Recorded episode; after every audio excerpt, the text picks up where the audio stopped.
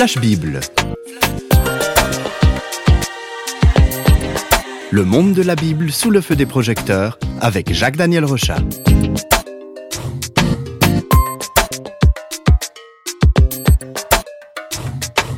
Bonjour Jacques Daniel. Bonjour. Les émissions Flash Bible nous entraînent à explorer tous les livres de la Bible. Et ce qu'on s'aperçoit, c'est qu'il y a une belle diversité, n'est-ce pas? C'est vrai, la, Bible est un petit peu comme un, vitrail avec euh, ses différents livres, chacun a ses nuances de couleurs.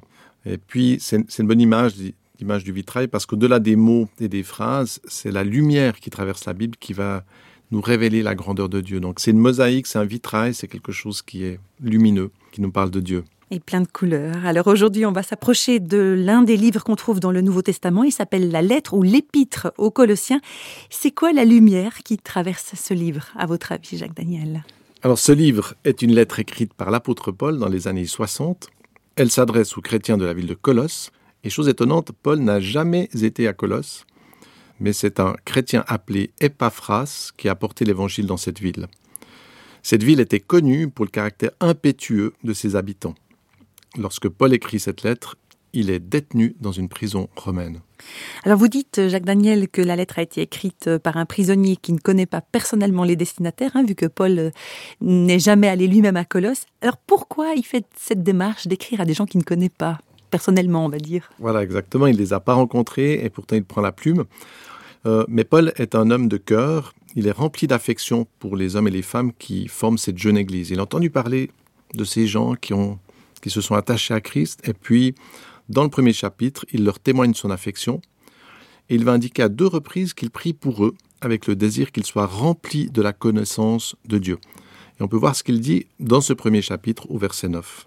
Nous ne cessons de prier Dieu pour vous, nous demandons que vous soyez remplis de la connaissance de sa volonté, en toute sagesse et intelligence spirituelle, pour marcher d'une manière digne du Seigneur, et lui être entièrement agréable, portant des fruits en toutes sortes de bonnes œuvres et croissant par la connaissance de Dieu.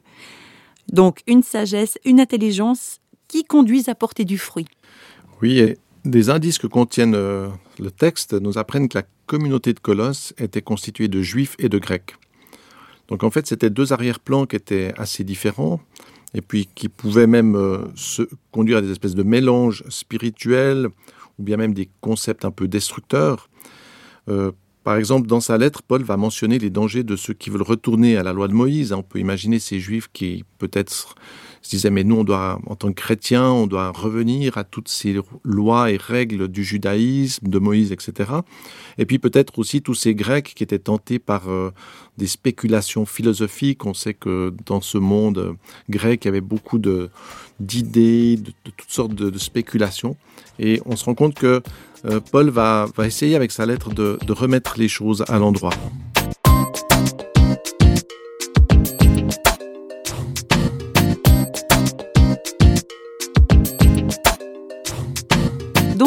De Colosse fait face à un danger qui menace son avenir.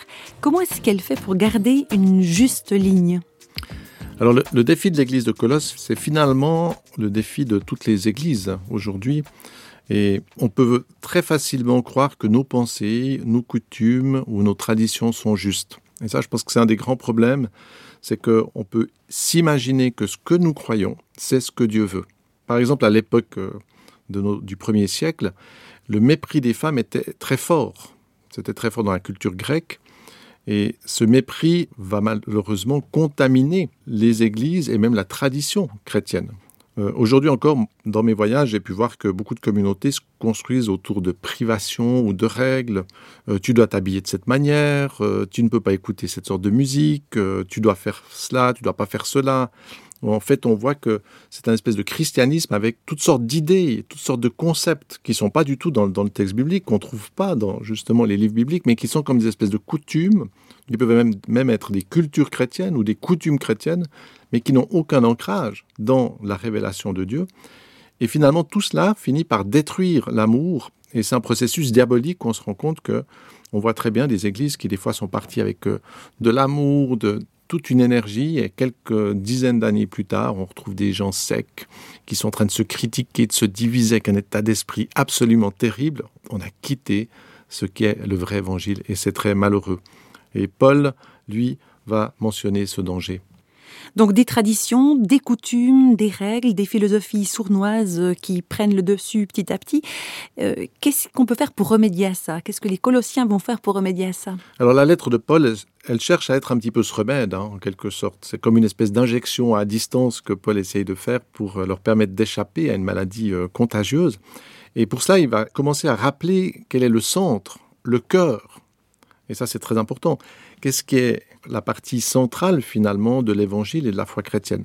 Paul, un petit peu comme le capitaine qui cherche à remettre le navire sur le bon cap, et pour cela, il dit aux chrétiens qu'il doit viser et garder l'œil sur l'essentiel. C'est un petit peu comme s'il y avait le phare, puis il leur dit, mais regardez là, euh, c'est ça le plus important, vous devez suivre ce cap. On peut écouter ce qu'il dit dans le, au verset 15 de ce premier chapitre. Le Fils c'est-à-dire le Christ, est l'image du Dieu invisible, le premier-né de toute la création, car en lui ont été créées toutes les choses qui sont dans les cieux et sur la terre, les visibles et les invisibles, les trônes, les dignités, les dominations, les autorités, tout a été créé par lui et pour lui. Il est avant toute chose et toute chose subsiste en lui. Il est la tête du corps de l'Église, il est le commencement, le premier-né d'entre les morts, afin d'être en tout le premier car Dieu a voulu faire habiter toute plénitude en lui. Donc il ramène tout au Christ. Voilà, et on se rend compte que c'est très fort parce qu'il rappelle que tout ce qui existe dans notre univers prend sa source dans le Créateur. Alors là, Épître aux Colosses, on peut dire c'est colossal. Dieu est. On peut juste prendre le temps de méditer ce que ça veut dire. Dieu est, il existe. Le centre de l'univers, c'est pas une philosophie, une idée ou même la science, mais c'est une personne éternelle. C'est très important. Le centre de la foi chrétienne, ça n'est pas l'idée, ça n'est même pas la Bible, ça n'est même pas la doctrine. Non, c'est une personne, c'est un être, c'est quelqu'un qui nous dépasse, qui n'est pas du tout à notre échelle, mais c'est une personne. Et Paul va focaliser pour dire mais rappelez-vous que ce qui est important, c'est pas vos petites règles, vos petites idées, etc., mais c'est cette personne qui est bien au-dessus et qui est éternelle. Il va encore souligner cette réalité dans le chapitre 2. Prenez garde que personne ne fasse de vous sa proie par la philosophie et par une vaine tromperie, s'appuyant sur la tradition des hommes, sur les principes élémentaires du monde et non sur Christ. Donc la foi chrétienne, c'est même pas une idée, hein, vous le soulignez, c'est même pas une morale, c'est une personne. Voilà. Et beaucoup de, gens aujourd'hui se sentent proches des valeurs euh, bibliques. Ils vont apprécier les, fruits, l'amour du prochain, la justice, les droits de l'homme, la croix rouge, les hôpitaux, toutes ces choses sont, sont inspirés par des valeurs bibliques. C'est bien. Mais leur force, en fait, ça n'est pas une idée ou une philosophie, ça n'est pas des valeurs. Par exemple, de dire euh, c'est important de s'aimer les uns les autres, c'est pas dans le fait de dire aimez-vous les uns les autres que ça a une force, mais c'est parce qu'il y a dans notre univers une source, une puissance qui est capable de nous permettre d'aimer. Et c'est là qu'on peut comprendre la différence entre une espèce de théorie, même une bonne petite théorie avec une bonne morale, et puis une, inspiration qui vient vraiment de la part de Dieu. Pour changer notre cœur et pour faire de nous des gens vraiment habités par quelque chose d'autre, eh bien, nous avons besoin de nous lier à Dieu, d'être dans cette alliance. La foi chrétienne, en quelque sorte, c'est pas de se lier intellectuellement à quelque chose, ou même culturellement, mais c'est beaucoup plus comme un mariage, de faire une alliance avec une personne et de vivre avec. Et Paul va rappeler, voilà, vous êtes dans vos, dans vos théories, vous êtes dans vos petits règlements, dans vos petits trucs, vos petites pratiques, vos coutumes, etc. Mais moi, je vous dis, le centre, c'est une personne et vous devez revenir à ce centre.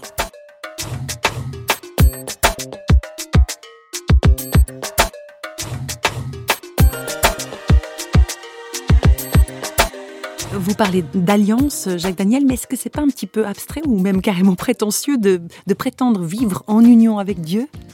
Alors, c'est vrai que c'est quelque chose qui est impossible à, l'homme par nous-mêmes. L'échelle de l'homme, notre échelle, est tellement insignifiante par rapport à, la dimension divine. Mais Paul va souligner dans sa lettre que c'est la mort de Jésus à la croix et sa résurrection qui sont en quelque sorte comme la porte, le passage qui permet d'entrer dans une dimension nouvelle. On pourrait dire que c'est un petit peu euh, cette résurrection du Christ, c'est un petit peu comme euh, la célébration d'un mariage qui va faire qu'après on va pouvoir euh, vivre avec une personne. Vous voyez, euh, on entre dans quelque chose de nouveau. Et devenir chrétien, c'est s'unir à cette vie en Jésus-Christ. Et c'est cette union qui va transformer notre horizon. Et la vie à partir de là n'est plus seulement une recherche biologique. Alors on est des êtres humains, on a besoin de manger, de vivre, on a des besoins, on a des émotions. Mais cette dimension, en quelque sorte, de poussière biologique va s'illuminer d'une dimension spirituelle. Et on peut écouter ce que dit Paul justement dans cette lettre au chapitre 3 où il, où il souligne cette inspiration qui vient d'en haut. Si donc vous êtes ressuscité avec le Christ, cherchez les choses d'en haut, où Christ est assis à la droite de Dieu. Attachez-vous aux choses d'en haut et non à celles qui sont sur terre, car vous êtes morts et votre vie est cachée avec Christ en Dieu. Quand Christ, votre vie, paraîtra, alors vous paraîtrez aussi avec lui dans la gloire.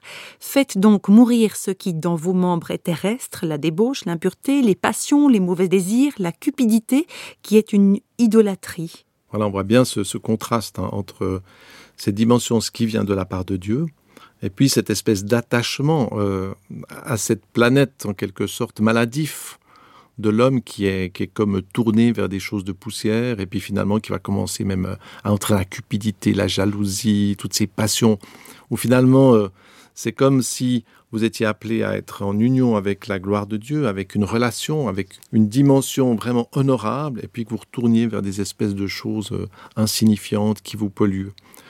Dans le troisième chapitre, Paul démontre que cette connexion avec Dieu va et doit nous conduire à nous écarter du mal et puis à aimer les autres. Donc euh, c'est l'inspiration, on a vu, c'est comme si vous mettez la prise, on est connecté à une dimension nouvelle, et à partir de là, eh bien, il doit y avoir un espèce de fruit, un impact dans notre vie à pouvoir supporter les autres, à pardonner, à aimer la vérité, à aimer les autres.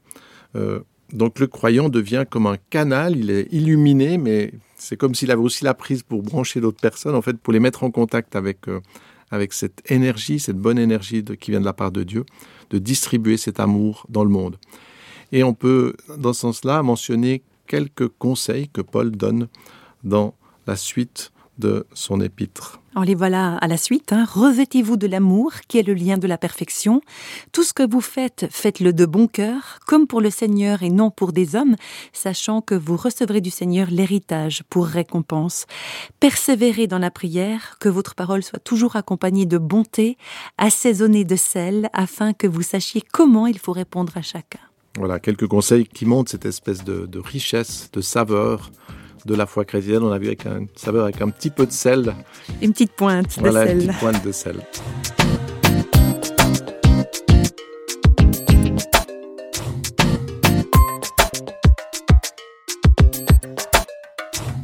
La lettre aux Colossiens. Comment est-ce qu'on va conclure le survol qu'on a fait de ces quatre chapitres, des chapitres qui ont été écrits par l'apôtre Paul il y a presque 2000 ans, Jacques Daniel? Alors, c'est pas d'aujourd'hui, mais cette lettre nous entraîne à aborder la question importante de notre foi, est-ce que je suis croyant parce que ma famille ou mes amis le sont? C'est une question très importante. Suis-je un croyant par des concepts, une idéologie? On pourrait dire intellectuellement. En tout cas, Paul nous rappelle que Dieu est, il est la source qui supporte notre monde. La vraie foi ne peut donc pas venir de notre culture, des coutumes ou de la pensée humaine.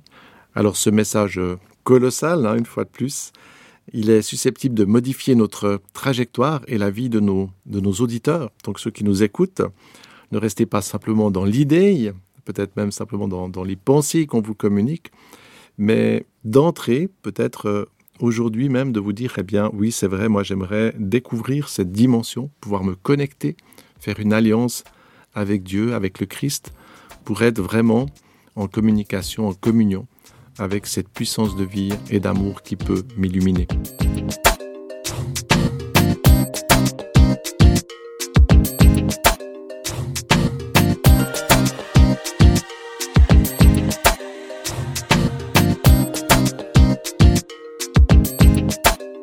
Feux des projecteurs de Flash Bible s'éteignent pour aujourd'hui. Flash Bible vous a été proposé par Radio Réveil en collaboration avec Jacques-Daniel Rochat. Si vous voulez nous contacter par courrier postal, vous écrivez à Radio Réveil, boîte postale numéro 1, 25 301 Pontarlier, CEDEX, France. Et vous pouvez également nous contacter au travers du site www.parole.ch et nous rejoindre sur Facebook. Au revoir et à bientôt.